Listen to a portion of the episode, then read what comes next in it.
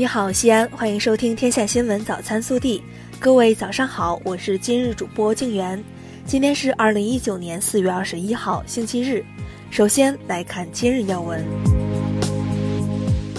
中共中央政治局四月十九号下午就五四运动的历史意义和时代价值举行第十四次集体学习。中共中央总书记习近平在主持学习时强调。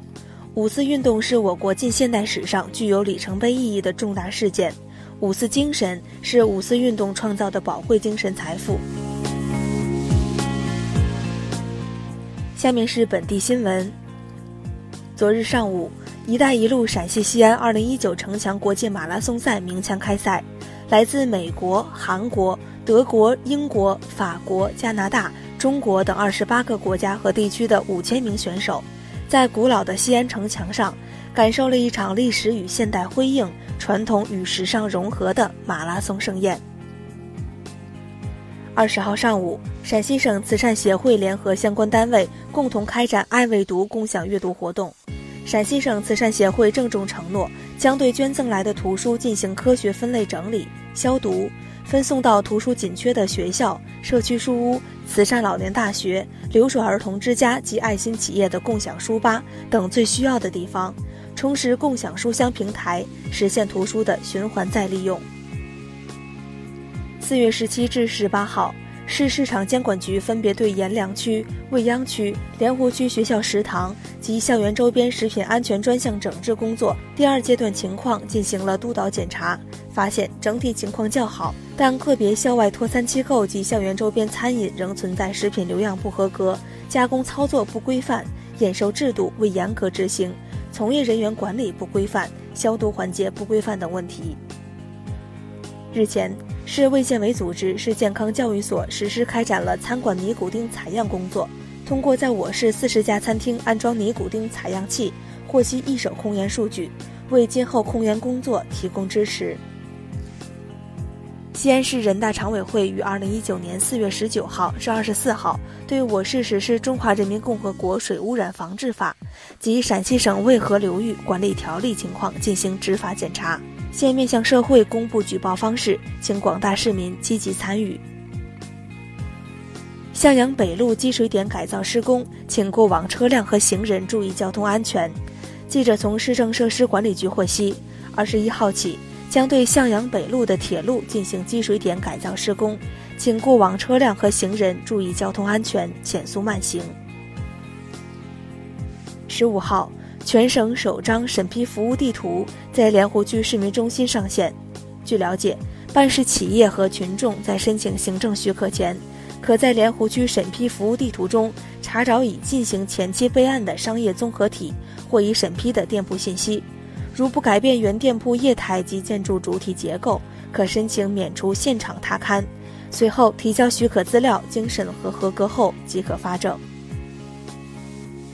记者十九号从市应急管理局获悉，经中省市气象部门会商夏季气候预测，我市气候状况总体偏差，出现极端天气气候事件偏多，预测可能出现旱涝病重态势，灾害性天气防御形势严峻，气温较历年同期偏高，夏季主汛期气候预测降水量较常年偏高，平均气温偏高。下面是国内新闻。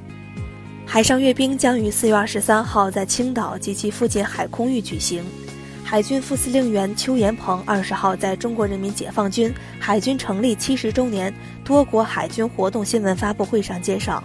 这次海上阅兵亮点众多，精彩纷呈。二十号，我国在西昌卫星发射中心用长征三号乙运载火箭，成功发射第四十四颗北斗导航卫星。拉开了今年北斗卫星高密度组网的序幕。二十号，《民法典》人格全编草案二审稿提交十三届全国人大常委会第十次会议审议，其中对人体基因胚胎科研活动、AI 换脸、人体试验、个人信息保护等问题作出了规范，立法过程体现出较强的现实意义。二十号。第一届“一带一路”税收征管合作论坛在浙江乌镇顺利闭幕，论坛参与方共同发布了乌镇声明以及乌镇行动计划，将进一步推动“一带一路”税收征管合作，更好地发挥税收促进世界经济持续、稳定、健康发展的重要作用。二十号，药品管理法修订草案提请十三届全国人大常委会第十次会议审议。记者了解到，在此前的一审稿基础上，草案二审稿新增规定，药品上市许可持有人、药品经营企业不得通过药品网络销售第三方平台直接销售处方药。疫苗管理法草案二十号提请十三届全国人大常委会二次审议，为加大违法成本。草案二审稿提高罚款额度，规定生产销售假劣疫苗最高可罚三千万元。包括马蹄金、磷脂金、五铢钱等在内的六十件套西汉海昏侯刘贺墓地出土珍贵文物，二十号在海昏侯故土山东巨野博物馆展出。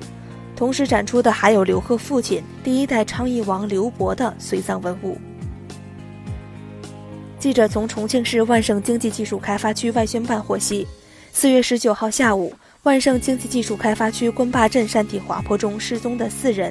在二十号下午全部找到，四人全部遇难。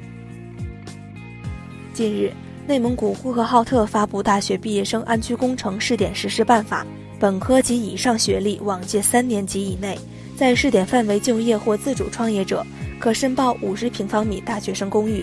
免租金两年，已婚且具有本地户籍的，还可半价申购一百平方米大学生住宅。二十号，一则四川广元跆拳道老师抱摔学生的帖子在网上及朋友圈疯传。据了解，一名学生被老师抱起摔在地上，而有家长理论时还遭到威胁。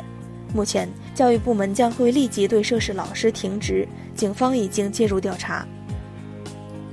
北大近日发布白皮书，称九五后每天使用手机八点三三小时，将玩游戏当作社交主要方式，人均微信好友二百四十个，平均三十八天读完一本电子书，手机价格平均三千六百六十二元，月收入平均两千两百一十元，手机几乎是月收入的两倍。下面是暖新闻，近日，高铁洛阳龙门站。一老人突发疾病昏迷，执勤武警朱浩云听到呼救后迅速赶到，立即对老人进行心肺复苏，家属配合做人工呼吸。十几分钟后，老人意识恢复，随后救护车赶到，老人被送医。老人妻子说：“我跟我爱人说，是武警战士把你从死亡线上救回来的。”下面是热调查。近日，江苏淮安。某高校一栋宿舍楼被戏称“鸳鸯楼”，楼左边住女生，右边住男生，每层中间有堵墙隔开。一女生称，让男生代拿快递挺方便的。宿管称，学生不会乱跑，方便管理。